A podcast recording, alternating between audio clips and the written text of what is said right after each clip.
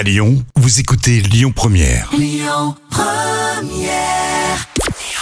Bonjour Rémi, bonjour Jam. Comme tous les jours, on jette un œil aux audiences. France 2 était en tête hier soir avec le film Faux Semblant euh, qui a rassemblé plus de 3 millions de personnes. Ça représente 16% de part d'audience.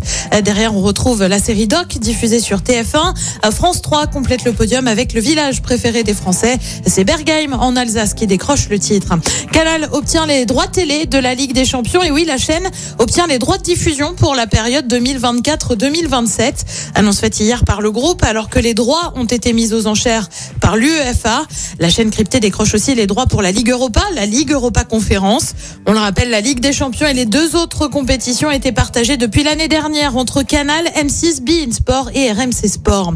Et puis elle était présente dans l'émission Danse avec les stars sur TF1 aux côtés de Camille Combal. Karine Ferry arrête la présentation de l'émission euh, qui regroupe des professionnels de la danse avec des célébrités. Elle s'est expliquée sur son compte Instagram. La chaîne a su écouter mes envies et respecter mon choix.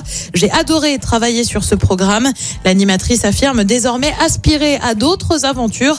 On ignore encore lesquelles. Côté programme ce soir sur TF1, c'est le film On a retrouvé la septième compagnie. Sur France 2, c'est un document Un président, l'Europe et la guerre. Sur France 3, c'est la série La stagiaire. Et puis sur M6, euh, comme tous les jeudis, c'est le meilleur pâtissier spécial professionnel. Et c'est à partir de 21h10.